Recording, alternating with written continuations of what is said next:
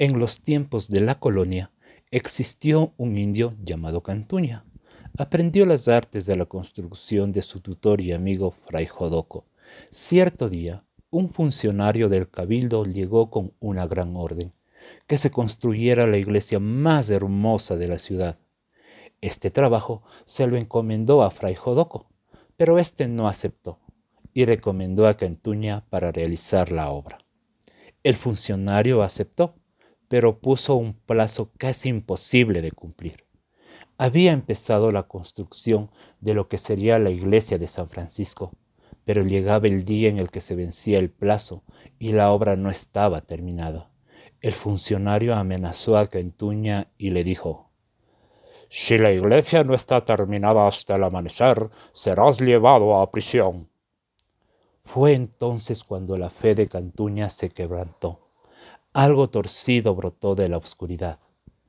Era Satanás, quien le propuso terminar la iglesia antes de las campanadas del amanecer, pero a cambio debía entregar su alma. Cantuña aceptó y dijo, Tendrás mi alma si hasta el amanecer la iglesia está terminada. De pronto empezaron a brotar desde la tierra miles de pequeños diablitos que al mando de Satanás comenzaron con la construcción de la iglesia.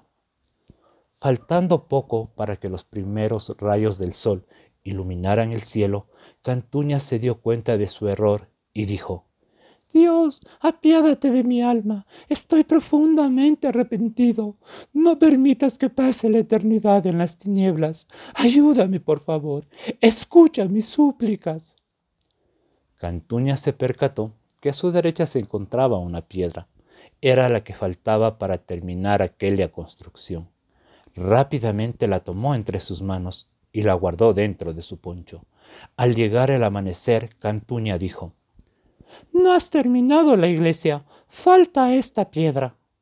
El diablo, enfurecido porque no logró tomar el alma de Cantuña, regresó a los infiernos. Así Cantuña logró salvar su alma y los ecuatorianos disfrutamos de esta hermosa iglesia.